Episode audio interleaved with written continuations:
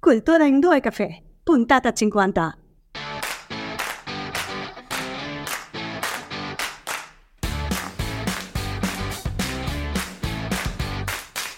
Buongiorno Cultura e Dash e benvenuti a Cultura in due caffè, il podcast settimanale in cui parla- parliamo di cultura preta porter e di guerriglia. Io sono Gemma Carrella, psicologa ed scrittrice. E dall'altra parte possiamo ascoltare a Fernando Teva, regista teatrale e produttore della compagnia teatrale La Fera Teatro. Ciao Nando, dove stai? Ciao, ciao, molto bene, molto bene. Qua oggi programma speciale in italiano. per tutti questi che ci, che ci ascoltano in italiano in Italia. Ah, sì, ci sono tanti. Beh, Eh, sì, sembra, sembra però... piano piano Questo è il terzo programma che facciamo in italiano. Buono, buono, buono. Il numero. Un numero. È contento? Ah, ottimo, ottimo. Quindi oggi abbiamo una intervista speciale, la facciamo a Alberto. Lui è disegnatore e oggi ci racconta un po' come è iniziato con questo percorso de- come disegnante, disegnatore. Mm. Cosa- Come si dice? Eh, disegnatore. Disegnatore. Disegnatore. Fumettista. Fumettista, è vero. Bravo. Bene, mi piace di più. Come diceva uno che ha fatto un corso di fumetti, fumettaro. Definiva. Fumettaro. Sono tante definizioni di, di chi disegna, insomma. E poi io disegno, l'ho, in realtà mh, penso di aver sempre disegnato, ricordi da, da sempre, di avere sempre, sempre disegnato da, da quando ero piccolo.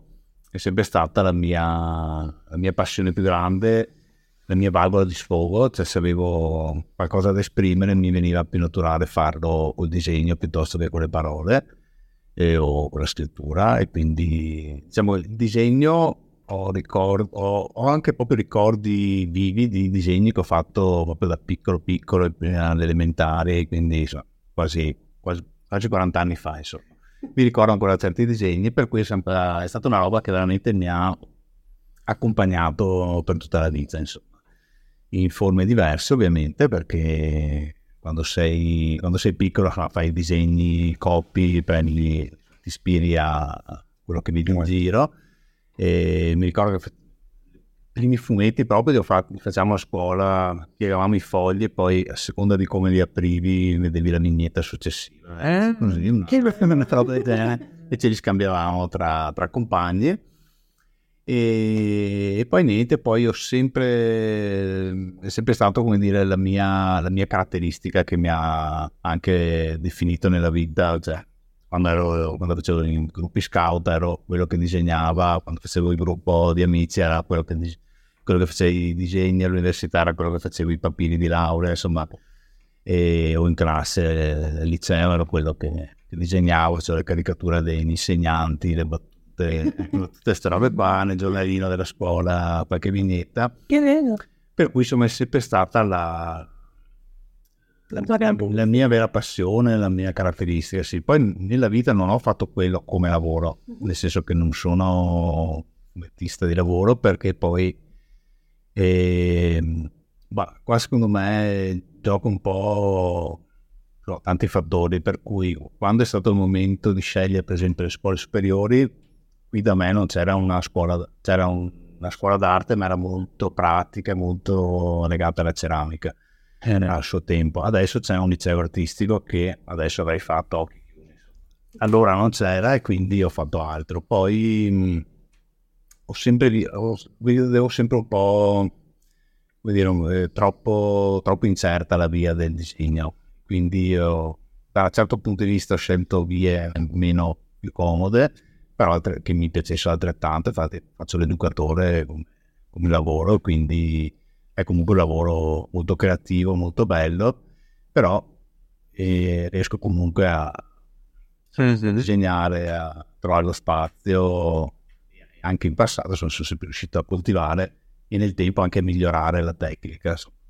e quindi dai sono soddisfatto tutto sommato del percorso. Ma forse a volte mi dico ma potevo investire di più fare di più. Però insomma la vita insomma come sempre le scelte. Quando fai una scelta prendi qualcosa e qualcosa lasci. E mm, facendo un bilancio mi sento di, aver, di avere Sì. cose. Sì esatto per cui insomma, ho- c'è, c'è- c'è tem- c'è sempre tempo tutto sommato nella vita per, eh, esprimersi, dopo non necessariamente eh, devi avere un lavoro e quindi avere un ritorno economico per dire che quella cosa vale veramente e quindi anzi voglio dire magari a volte proprio proprio il contrario ma rischi di, di sfinirla uh, o mentre tutto sommato facendo le cose continuando a fare sempre solo le cose che piacciono a me mm. e dalla parte insomma, mi lascia anche libertà di, esprimermi come voglio e, ed è una bella, una bella cosa sì, perché immagino che magari vivere come fumettista in Italia sia... Eh sì, non è facile, non è facile. Fossi stato mai in Francia, mi viene da dire, dove il fumetto è considerato letteratura al pari di un libro. Vero. Quindi eh, c'è tutto un altro approccio al fumetto e qua da noi il fumetto è sempre visto come mm, una cosa un po' per bambini, una cosa un po' infantile anche un po' come la Spagna. Eh, sì. Mm, negli ultimi anni in realtà con le graphic novel a volte, a volte funziona cambiare il nome, ma la stessa roba cambiando il nome. sì. eh, come, la, come la friggitrice ad aria che in realtà è un forno, però se la chiami piccolo forno non, non ha successo, se inizi friggitrice ad aria no. Tutta una cosa che sembra chissà cosa le graphic novel eh, a volte sono fumetti, tutto sommato hanno qualche caratteristica effettivamente diversa, però non si discostano da tante cose anche fatte in passato. E queste qui sembrano più, un po' più nobili, un po' più belle, allora anche qualche adulto inizia, inizia a leggerle, sembra, eh, sembra un, un linguaggio effettivamente più, più facile per tutti e quindi insomma qualche, qualche successo inizia a averlo anche al di fuori del... Si, si inizia un po' da, da, un po' di tempo adesso in maniera più, più, importante il fumetto non è più visto solo una roba per bambini o, o per giovani ma anche una cosa dove puoi anche parlare di tematiche importanti e come lo faresti su un libro o un film e insomma per cui ecco diciamo sta, sta conquistando un po' alla volta un po' di spazio, un po' di dignità, anche perché effettivamente è un linguaggio che secondo me abbinando anche poche parole alle immagini puoi fare molta presa e anche penso alle fasce giovani a, all'immediatezza del disegno e poi ci aggiungi le parole quindi eh, si esprimi, esprimi molto come... Sì, perché visualmente stai dicendo mm, molte cose in poco spazio. Quindi. Esatto, sì, sì, sì, sì, infatti. E quindi anche nel come caratterizzi il personaggio, in che contesto lo metti, o... sì, già l'immagine ti, ti, racconta molto. Poi tutte le parole, quindi effettivamente è un prodotto molto spendibile, molto, molto bello. E tu a livello di, di questi poetiche che fai, che, che ti piace, um, hai una tematica? Sì. Allora, io ho vado un po' a, un po' a, sal- a salti. C'è stata una fase che facevo molti fumetti diver- divertenti, molto ironici. Eh, diciamo, ecco, lì, la, la parte ironica l'ho sempre tenuta un po' dappertutto e scherzosi, eh, però cercando sempre di trattare tematiche, tematiche importanti, sì, tipo classico fumetto d'avventura o un supereroe, mm-hmm. non l'ho mai fatto, cose del genere, sempre eh, ne avevo fatto uno una volta che era un po' una critica, che so, alla, alla, all'educazione religiosa molto oppressiva e ho fatto tutto in una chiave ironica e così. E, per cui era, era, un fumetto che tu lo leggevi, era proprio divertente, però sotto c'era, c'era questa cosa qua.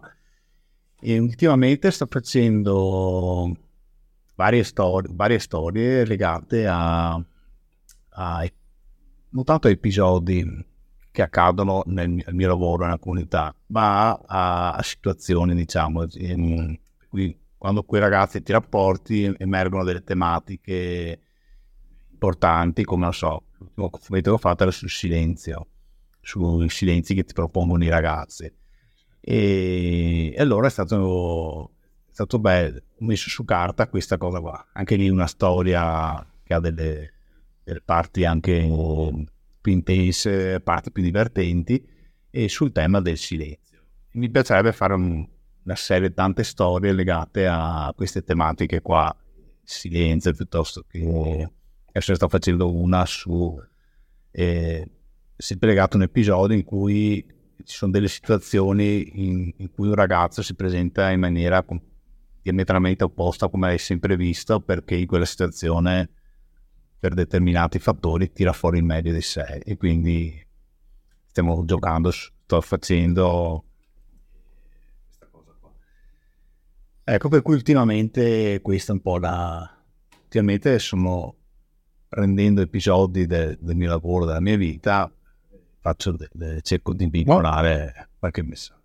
Vediamo. Vediamo cosa viene fuori. Se vedete qualche messaggio dietro, soprattutto alle delle educazione. Sì, quello, quello sì, diciamo, le tematiche legate all'educazione, ma in maniera più ampia anche al contesto sociale, alla rete sociale, al far parte di una comunità, sono sempre eh, mi ha sempre interessato, queste sono le tematiche che più mi piacciono. Insomma. Anche forse sono quelle in cui ho più da dire, io per cui, per cui ecco, sono quelle che sicuramente mi viene per spostare. Uh-huh. E sì, queste, queste sostanzialmente sono. E dopo ho fatto altre storie, magari per partecipato a dei concorsi o, o delle cose dove allora magari c'era tematica particolare, però anche lì effettivamente se il, quello che mi è venuto meglio, quelli che mi sono venuti meglio sono uno era proprio legato a realtà, una tematica sociale, cioè la, eh, era proprio specifico su, eh, sui contadini vietnamiti, c'erano, de- c'erano delle storie di dovevi disegnare e avevo preso una di un contadino vietnamita che eh, quindi dopo la guerra del Vietnam, eh, quindi tutto tutta la devastazione che hanno subito, sono, eh, sono ripartiti, eh, dire, facendola, trasformando la loro capanna in una casa d'accoglienza, una sorta di albergo che, e quindi anche lì tutto sommato c'è una tematica sociale sotto. E, e dopo una, un'altra tematica che mi piaceva molto in adolescenza era quello, il, una sorta di reazione a come ti vuole la società. un, po', un po' fa parte dell'adolescenza, della giovinezza. E, e allora c'erano tante, tante fumetti che erano un po' una critica questo mondo. Esatto. C'era un fumetto che volevo sempre fare con i miei amici, prima che venisse l'internet sarebbe stato un successo farlo, perché il titolo era eh, www, tre volte la W, che è l'inizio dei perché in realtà eh, tutto partiva dalla società che vuole il modello, il modello che propone la società è quello di eh, macchina, mestiere, moglie, cioè avere una macchina bella, una moglie, una, una famiglia e un lavoro. E ribaltando le 3M veniva www e allora fanno, fanno un fumetto su, su ribaltare quelli che sono i cardini che la società ti vuole dare. Poi in realtà ho, ho scelto il titolo, ma non ho fatto il fumetto Sarebbe stato bello uscire negli anni 90. Uscire con questo. Con www e dopo dico, dopo sarebbe stato un ricercatissimo, insomma, appena scrivi. Sì, mi viene. Eh, vedi, aver perso qualche, qualche occasione. Ho visto anche che fai fumetti così grandi, tipo in Villa San Giuseppe Angaram, mm-hmm. e ci sono due disegni che hai fatto tu, esatto. uno sul muro e un altro dentro e secondo me raccontando le storie della villa, possibile. Sì, sì, esatto. Eh, no, in Villa Garà ho fatto prima la, la, la pala che c'è eh, davanti al bancone del bar interno, todo modo. E, e sono nove, nove, quadri che raccontano la, tutta la storia della villa, da prima che fosse fatta, quindi da quando era diventata un'idea, si parte con quelli che sono stati i personaggi cui poi è nata tutta questa storia. E l'ultimo quadro invece è quello dove c'è la, la villa attuale e, e, ogni striscia rappresenta tre fasi di questa, questa villa che sono le tre niente, insomma quella delle origini, quella dei gesuiti e quella, e quella biomoderna attuale. E anche là c'è tutto insomma, filo che lega è, è molto, molto, sociale, soprattutto adesso, ma anche prima è, è sempre stato una, un contesto accogliente e che ha curato l'accoglienza e che ha fatto dell'accoglienza il motivo di esistere e, e quindi è stato quello è stato un motivo d'orgoglio poter in un contesto, in un contesto così che, che rappresenta quello che, che, che, è stato un po' il mio percorso e che, che lo è tuttora e spero sia ancora per molto tempo poter fare un disegno lì è altrettanto bello. Un altro disegno è, è legato, era, è nato dall'esigenza di coprire una, eh, una struttura di ferro, adesso non ricordo neanche se ha a che fare con le caldaie, comunque in questo parco bellissimo c'è questa, c'è questa scrittura d'acciaio che finta era brutta. E allora si è pensato un disegno e, e, là, e là ho fatto un disegno che avevo un disegno dove rappresenta delle persone intorno a un tavolo e la scritta dice eh, quando tu hai più del necessario più di quello che dentro è necessario costruisci un tavolo più lungo e non dei muri più alti e questo stesso disegno ce l'ho sopra il tavolo dove mangiamo ogni giorno in famiglia. Anche io ce l'ho a casa. Ecco, esatto, l'ho regalato anche a, a Gemma quando è entrata a Iowa. Perché secondo me è un bel messaggio quello che per i miei figli di, di, avere in mente che quando hai di più, in questa società dire, ti spinge verso sempre di più in maniera folle e a quel punto è necessario, importante, insomma, è umanamente giusto condividerlo e non, e non difenderlo. E purtroppo sono sulla difesa, quello che si ha, dopo che dopo diventa difesa dei confini, difesa della, della propria terra, e insomma lì si perde come uomini, mettere in divisione la cosa, la cosa, che ti fa anche crescere che non ti, non ti immiserisce nel tuo e ecco, anche quella, questa è una cosa che è stato bello poterla, poterla fare da e, e presentarla così. E presentarla all'esterno, insomma, mm. roba che tutti vedono. E poi il bello appunto, de, tornando ai discorsi pieni di fumetto, è che riesce a esprimere dei messaggi in, una gran velocità, c'è un'immediatezza e quindi colpo di vista, eh, eh sì, sì, mentre stai parlando è già hai il messaggio. No, no, infatti, quindi questa è una bella espressione. E tra l'altro, perché dopo è stato un degli anni della mia vita che mi ero messo a fare cortometraggi, quindi piccoli film con la telecamera e mi, hanno anche, mi era piaciuto quindi i programmi di, di demontaggio, telecamere professionali, se professionali, ho anche investito un po' di soldi. Purtroppo per stare al basso con la tecnologia pieno di soldi vabbè, o ti compra qualcuno materiale mi piaceva molto. E, però a un certo punto poi non mi sono trovato come dire a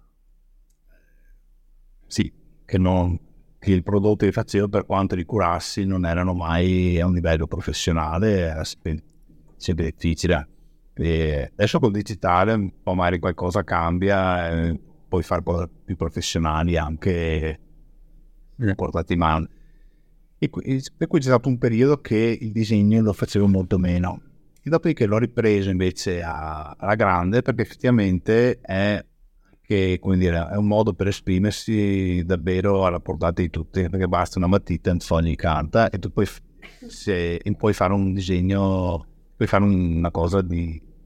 Eh, la stessa qualità del miglior fumettista, nel senso che si tratta di se tu hai le capacità e sì, non serve avere chissà che attrezzatura, chissà che cose, quindi mi è piaciuta anche questa, dire, questa universalità del, del, del messaggio. potete una matita, una gomma e un foglio e tu puoi fare puoi fare la cosa più bella del mondo e esprimerla nella maniera migliore e quello tutto sommato è la portata di tutti un disegno sempre insomma è il primo linguaggio dell'uomo sì. delle caverne insomma io sono disegno eh, è iniziato così quindi wow. effettivamente è molto sì, è modo diciamo che con cui tutti possono esprimersi facilmente e che, che ne importa la lingua nel senso Eh, esatto. che guardi il disegno, la, la lingua non importa e ti capiamo più o meno lo stesso messaggio. No, no, tra, esatto, tra l'altro puoi farlo anche senza parole, voglio dire, per cui... No, no, è un valore aggiunto anche questo, perché non hai neanche, neanche le barriere della lingua volendo... Ecco, per cui...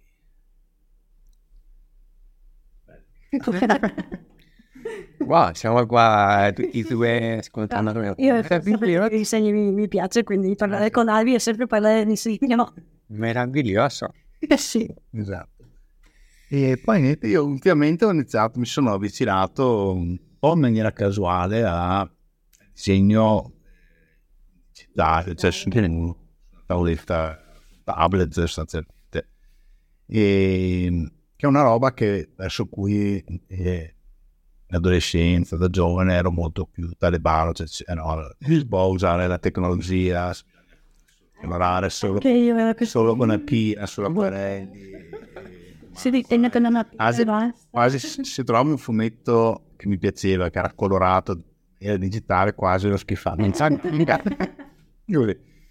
In realtà mi sono accorto che è straordinario anche quello, voglio dire, non... eff- Effettivamente se si usi l'acquarello vero o la, o la penna acquarello, l'effetto è, è diverso effettivamente. Però hai dei vantaggi enormi a livello di tipo, per esempio, a livello di errore, cioè se sbagli, la freccia indietro, eh, cioè, ed è straordinario da questo punto di vista.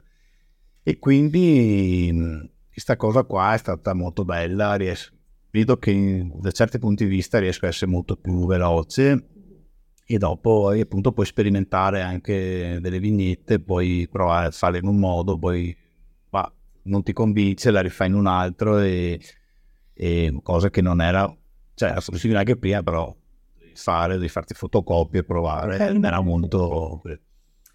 Per cui ecco, se, se qualcuno quando ero giovane mi avesse dato consiglio di eh, avessi parlato con qualcuno di, questo, no, bisogna essere integrali, integralisti su sta roba, eh, bisogna essere invece un po' più morbidi, essere un po' aperti che in realtà eh, puoi sempre tornare indietro, posso sempre fare fumetti e anzi a volte mi viene voglia di dire faccio uno e basta o poi pennini senza digitale.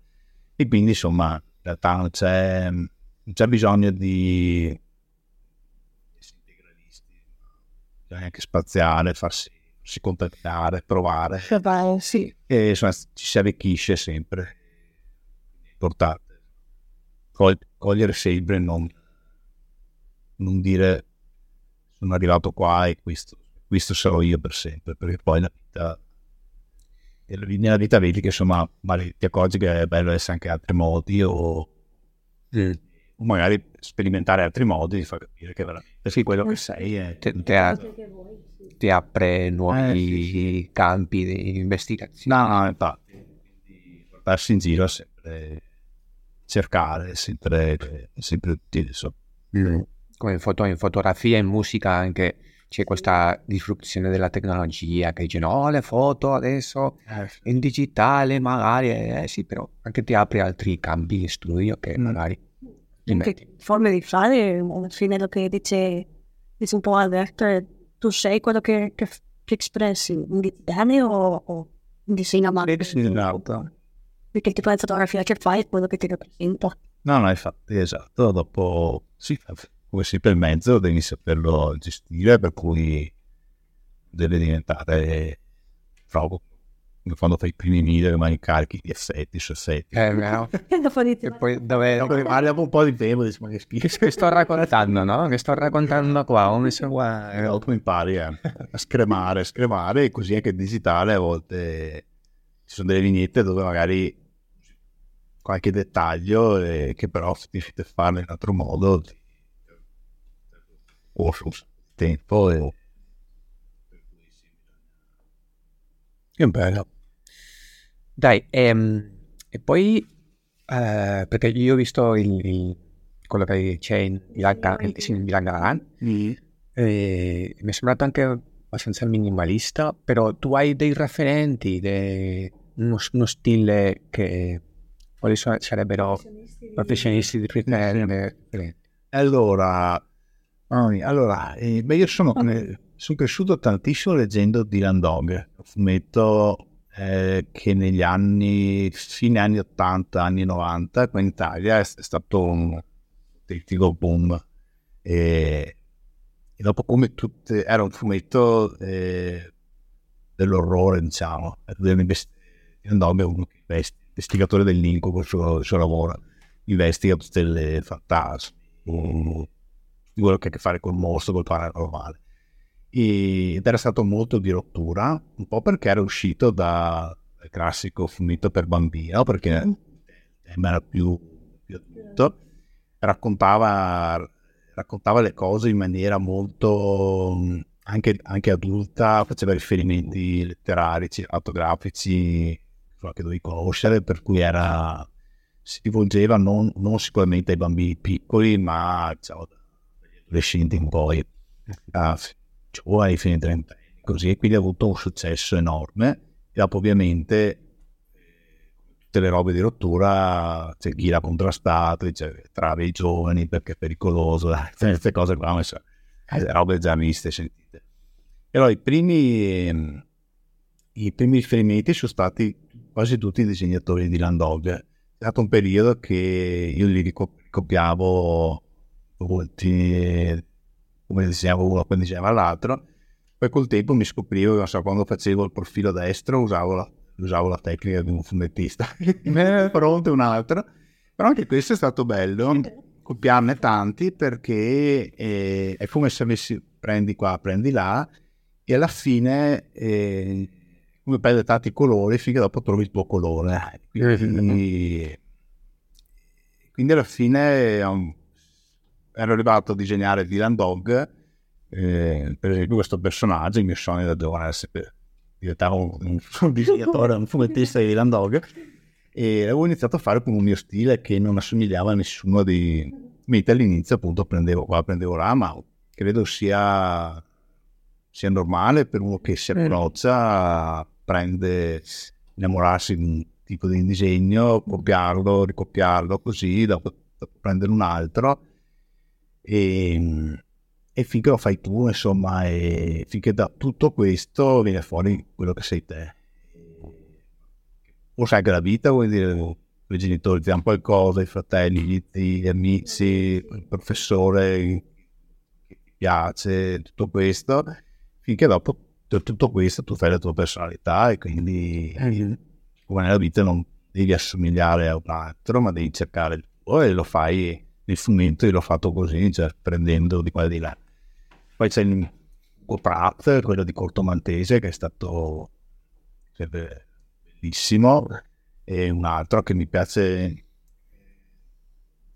mi piace, mi piace un sacco le tavole di Corto Maltese perché um, questo marinaio, questi mari, cioè con una linea ti dà questo senso di libertà straordinario e la trovo affascinante che un po' di carta tu riesci a dare l'idea di libertà gigantesca, vedi lui si riposa su una spiaggia e, e, e senti tutta la leggerezza, senti quasi il caldo del sole, l'aria, cioè, e cosa riesce a esprimere, vuol dire, con ha un disegno non, non dettagliatissimo, lui è molto, molto veloce anche.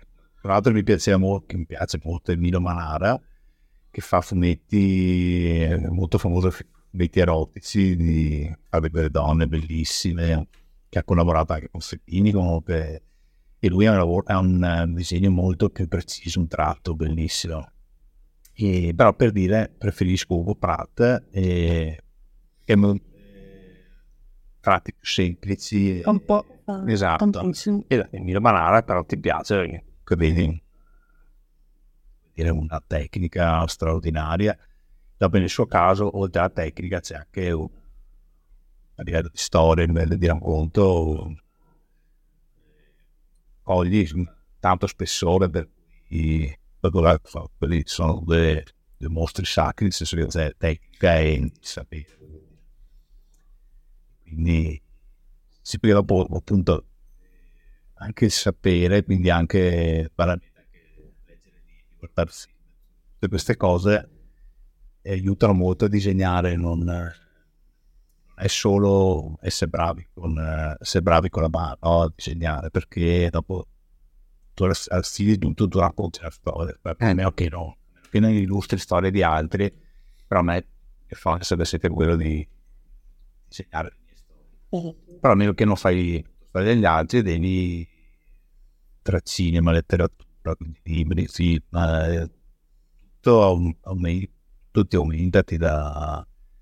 Eh, ti aiuta anche perché se tu vuoi raccontare delle cose, magari un libro hai trovato degli scamotage narrativi o, o magari so, letteratura greca, l'Ia dell'Odissea, queste cose, ma magari trovi degli spunti che dici era sarebbe bello fare, fare questo raffronto e anche a livello narrativo diventi più interessante che raccontare una storia eh. e quindi anche, que- anche quello perde molto la formazione di no. cioè, farsi anche contaminare da, da altre arti da, da altri modi di raccontare non so se lo metti su carta sì alla fine eh, per quello che dicevi tu prima di che ti piaceva fare dei cortometraggi, alla fine il cinema e i fumetti hanno questo stesso linguaggio no? del primo piano, piano piano sì, sì. generale, no? devi pensare anche come no, no, le storyboard che fanno sì, sì, esatto. film. Alla fine un po' e dipende come vuoi trasmettere, fai più eh. vicino, più lontano. E... Sì, sì, non hai fatti, esattamente. Non è, anche quello è importante conoscere quel tipo di linguaggio perché comunque un linguaggio che la gente ha acquisito, per cui quando fai il primo piano la gente si aspetta qualcosa piuttosto che un capo un e quindi conoscili, poi puoi giocare proprio all'opposto, quindi su un capo lungo mettere il tenuto che dovresti mettere su un dettaglio e giocare anche su. In questi cambi che sì, se non speravo esatto. e quindi però sì anche quello come, com'è l'immagine sì, ma che studiare quello, ho fatto un esame a scuola, università di filmografia, che avevamo, per l'esame dovevamo studiare proprio dei film di Hitchcock e di Stanley Kubrick, proprio scena per scena, ed è stato... Vero, eh sì, però è stato straordinario come, cioè, poi vedi quello che era il contenuto di quella scena, come è stata rappresentata quelle scene, dici che ha proprio messo le robe giuste al momento giusto. Cioè, se avesse fatto un'inquadratura diversa non funziona. Esatto, esatto, non sarebbe stato lo stesso eh che si parte. Quindi, quindi pensi quanto, quanto studio, quanto studio ci vuole, quanto dopo forse a un certo punto ti viene spontaneo, però comunque cioè conoscerla è una bella cosa perché ti dà gli strumenti insomma, ti arricchisce. No. E, ehm, dai, una, una, domanda un po' più così, diciamo. Eh, um, cosa diresti che è il meglio e il peggio di, di, di, disegnare, di disegnare i fumetti? Di essere fumettista? Ma allora, beh, il meglio sicuramente quello di avere una, uno strumento a, a portata di tutti per poter esprimere delle, delle cose. O puoi esprimere qualsiasi cosa è un mezzo molto, molto facile molto immediato e quindi questo lo vedo positivo perché sempre contento di, avere, di saper disegnare proprio per questo non posso ho un modo della parola di esprimermi di dire la mia di coinvolgere coinvolgere qualcuno. Quindi sicuramente la parte comunicativa è la parte bella. La parte brutta è eh, no devo dire il, il tempo, che, il tempo che ci vuole forse mi viene. Nel senso che mh, mm, io, io, disegno nei ritagli di tempo, quindi quando, Più un buco. qualche, qualche buco, qualche mattina libera, faccio fatica, ma ci sono dei giorni che sono molto produttivo, riesco a fare anche una due tavole, e dopo mai per una settimana non riesco neanche più a bere. E, però là sì, non è tanto la parte brutta del disegno, è molto frenetica che il disegno fa parte, però Tanto tempo. eh sì, si fa un po' fatica a quello. E per cui sì, non, eh, cose proprio brutte, brutte, negative del disegno non ne vedo. Magari c'è il lavoro, come avevo detto prima. Sì, so, quello sicuramente eh, diventerebbe un po'... Io quella roba l'ho sempre evitata, però non ho mai investito proprio per quello, per... eh, Sì, il letto qua non so, forse Sì, sì, sì, esatto. um, Magari dover fare cose simili, ma non quello, e allora, allora va, la pena come dire. boh, mm, mi piace anche tenere, a me personalmente ho trovato questo equilibrio di dire comunque la mia passione che continuo a coltivare e, e mi sa star bene, poi sì, non, non- non posso farlo tutto il giorno, fosse un lavoro che sarebbe bello. Sì, ma magari Però poi non so neanche se sarebbe bello. Magari dopo inizi a avere le scadenze, dici "Ah, questa settimana devi fare. devo fare questo. Invece di farlo perché hai voglia, lo fai un po' con l'organizzazione. Ti ti è più pesante. Non ho mai provato, però potrebbe essere che Che ti sta magari sì, magari sai, magari non si cappia. Ma magari soprattutto se devi, secondo me se devi disegnare per un altro, nel senso, un altro fa delle storie e vuole questi disegni, magari è più difficile, perché magari siamo abituati a disegnare che è questo che vogliamo eh, buttare fuori noi. Quindi disegnare da una storia che ha fatto un altro è di solito impegnativo, magari. Anche quello non credo sia facile. Quindi ho fatto pochissime cose in realtà per altri. A volte eh, appena facevi qualcosa bellissimo, straordinario e molta soddisfazione.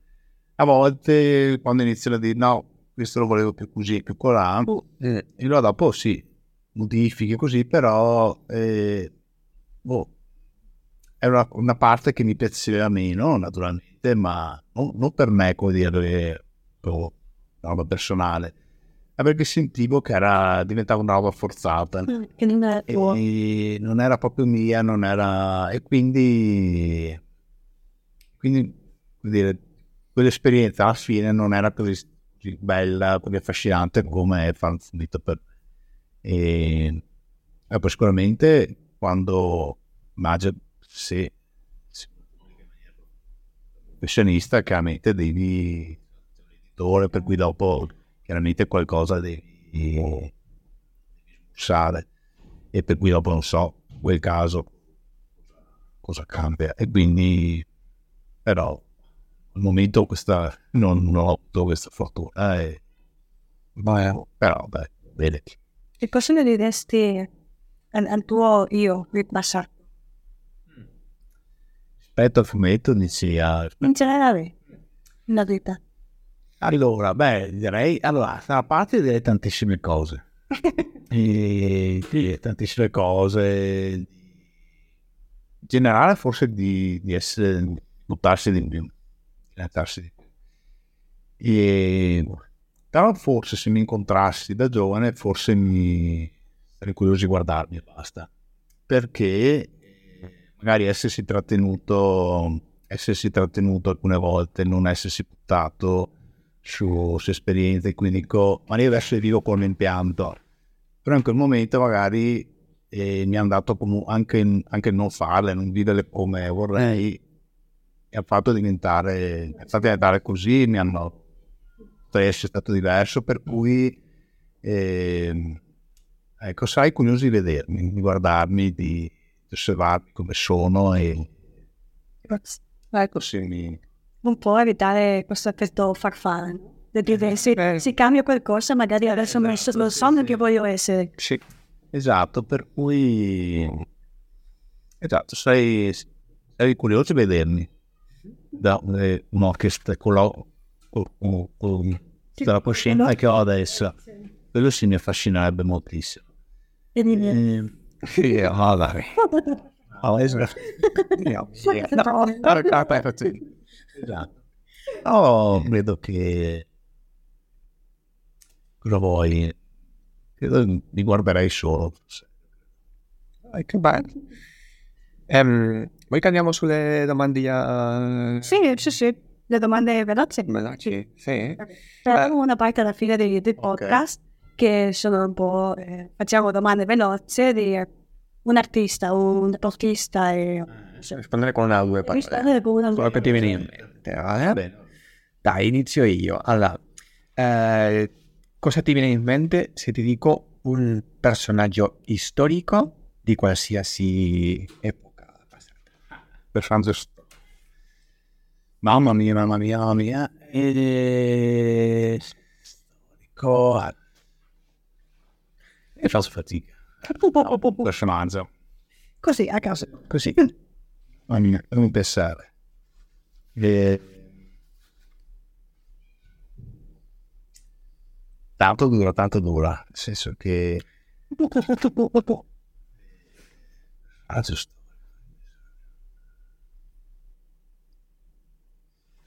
Boh, e così a pelle mi è venuto a Che Guevara. C'è, c'è entrato nella storia, non- nella storia che studi mai.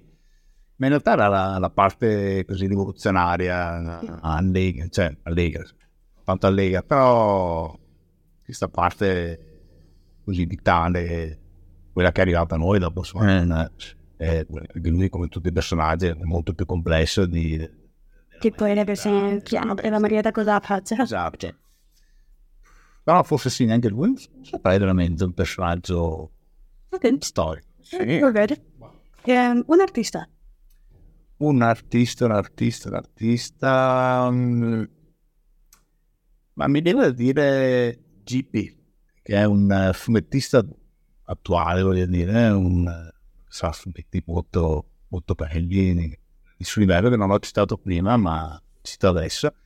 E, e mi piace perché deve essere stato un personaggio che stesso molto complesso, anche come vissuti, ma anche dolorosi, quindi eh, cogli molto, eh, quello che racconta cogli veramente la, la vita piena, come dire, il sforzo, tutto questo qua, e quindi di un artista direi.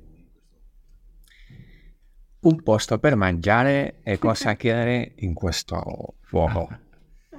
allora non è posto per mangiare. E ce ne sono un sacco qua nei dintorni mi immagino. Sì, un tempo va benissimo, se facevo il tiro questo weekend.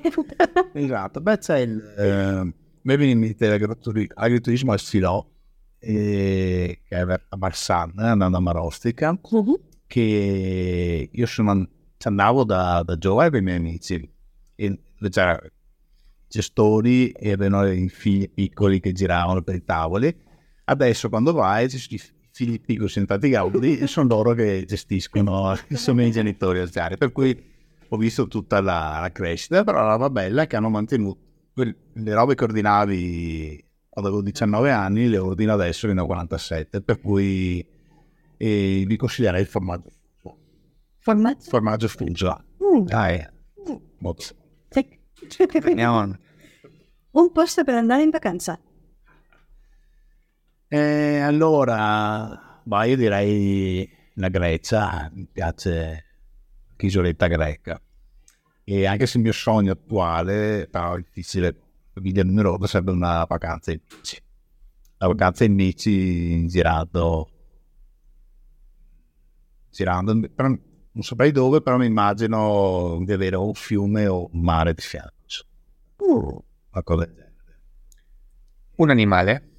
Ippopotamo, senza dubbio. Confortavo per la prima volta. vai a casa, se, se ne sono, beh, c'è quello lì. Dopo in realtà guardando ce ne sono un sacco e Eh, Sì, c'è un- è un animale, il mio animale del cuore. Posso chiedere perché? Vabbè, mi è sempre piaciuto la, la sua forma, nel senso enorme, ha quattro zampette piccole, quindi è un po' goffo.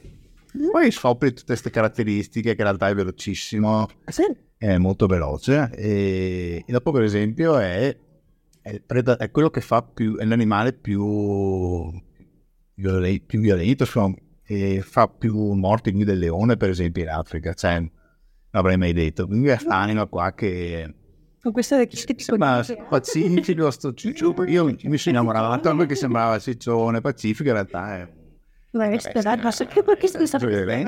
è più pericoloso e fare che non abbia neanche nessuno che lo contrasta, cioè non muore di morte naturale.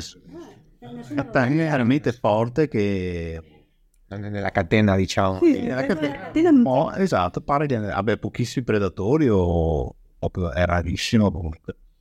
Però insomma a me mi ero innamorato proprio per la, le forme, che un fumetto, fare un animale, sembra una caricatura di se stesso, come che ha sì. pettine piccole. Le. Esatto. Un film. Un film, eh, allora, sì, due. Sì. Allora, Eh, certo. eh, il primo è I Soliti Ignoti, che è un film italiano eh, che sono innamorato perché guarda- sempre lo guardavo le prime volte con mio papà e mi faceva strano eh, sto titolo, Soliti Ignoti att- accanto. E, e dopo ci sono dei c'è Gas, Mastroianni, cioè, ci sono dei straordinari, tutti gli attori, una storia bellissima, ehm, girato in un'Italia dopoguerra, quindi anche questa molto bella, era il cinema italiano straordinario, e quindi quello è un film che su tutti i punti di vista della storia, dell'immagine, del racconto, come recitato, è proprio il film perfetto, piace un sacco. E un altro, altro film, ehm, altro film che mi piace molto è il Mediterraneo di Salvatores. E anche se non è il migliore Salvatores, però eh, dà quell'im- quell'immagine di libertà, di fuga, da, fuga dal mondo, queste immagini bellissime del mare, della Grecia. E è uno, è uno di quei film, signori, i soliti ignoti che io guardo una volta all'anno, ma perché non conoscete le battute, ma ogni volta comunque ti, ti trasmette qualcosa. È un videogioco.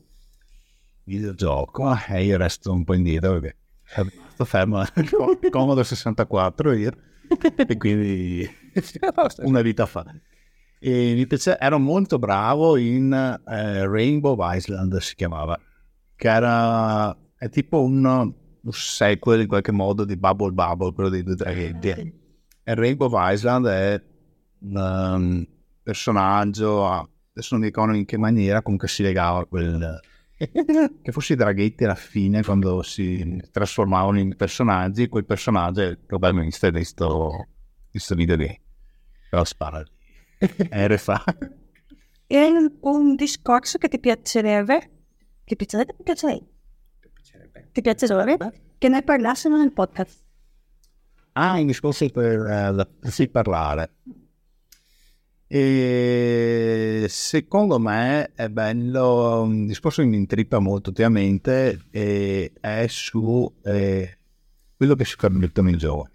Nel senso che ehm, quando sento parlare a scuola dei ragazzi del lavoro o dei figli o tante cose, si, si- tantissimi genitori, eh, c'è questa roba, genitori più disparati, dicono ah, ai miei tempi se mi, se mi permettevo di fare questo, se mi fosse permesso di dire questo al professore, eccetera, eccetera.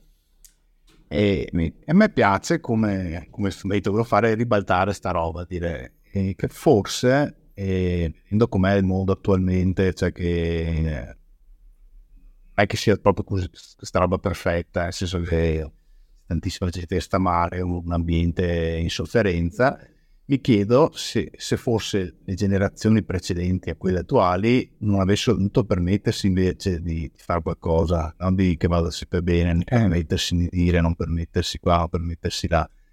E, e quindi me- mi piace invece di fronte a non so, un mondo politico che rispetto all'ambiente prende piccole misure, dai che fra 30 anni eh, diminuiamo dello 0,1% di inquinamento, forse però facciamo una deroga per 40 anni, E a piace che i giovani si permettano invece di rompere le balle, di dire no, ma sta roba non va e quindi dopo quello che questa roba è partita da episodi spiacevoli in realtà.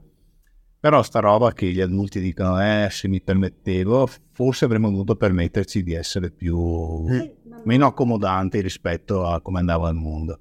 Alla fine, ironicamente, gli adulti criticano questi comportamenti dei ragazzi, ma sono gli adulti che, de- che abbiamo questa responsabilità di rieducazione come comunità, nel senso, se li sei d'accordo, magari non ti stiamo facendo qualcosa di sbagliato. Eh sì, sì, sì, secondo me è... siamo dentro la stessa volontà. Proprio rispetto anche al futuro che li aspetta, i giovani è giusto che si permettano di prendersi quello che gli spetta, insomma.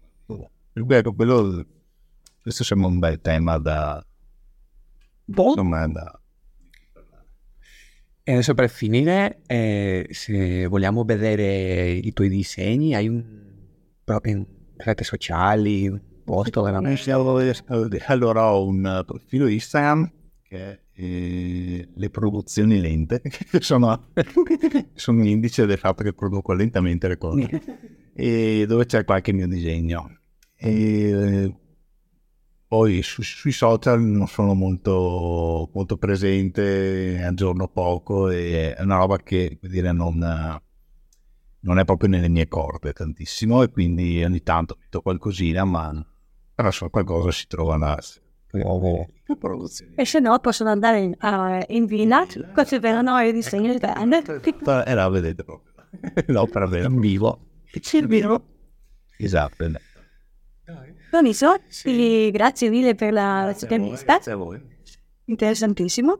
Grazie. Potremmo sapere per i fumetti. E... Oh, ma sì. sì. È un bel mondo, un bel mondo. Qualcosa per dire? Ah, complimenti a voi, è una bella... È, è bello, bello quello che state facendo, insomma. È molto vario e la vita è varia e, sì. e quindi è giusto anche cogliere tutta questa varietà, questa sì, anche noi impariamo, noi impariamo tante cose di voi, di tutte le interviste che facciamo, sempre impariamo qualcosa di nuovo. Eh, non è il discorso che ti contamini, ti cresci, voglio dire, non, adesso, adesso quello è il mantra, non, non chiudersi, non fare un, unità piccole, ma ampliarsi, espandersi. È una grande lezione. Prendere, prendere di caffè con tanta gente. eh, sì, veramente. Quindi fino a qua la puntata di oggi. Se ti è piaciuto puoi darci 5 stelle in Apple Podcast, tu like in iBooks, tu 5 stelle in Spotify, così tu aiuti queste puntate sia esistendo sia in crescita. È una donazione, quindi io... Bueno, bueno. Qua, Nando e Ritio, ci diciamo addio.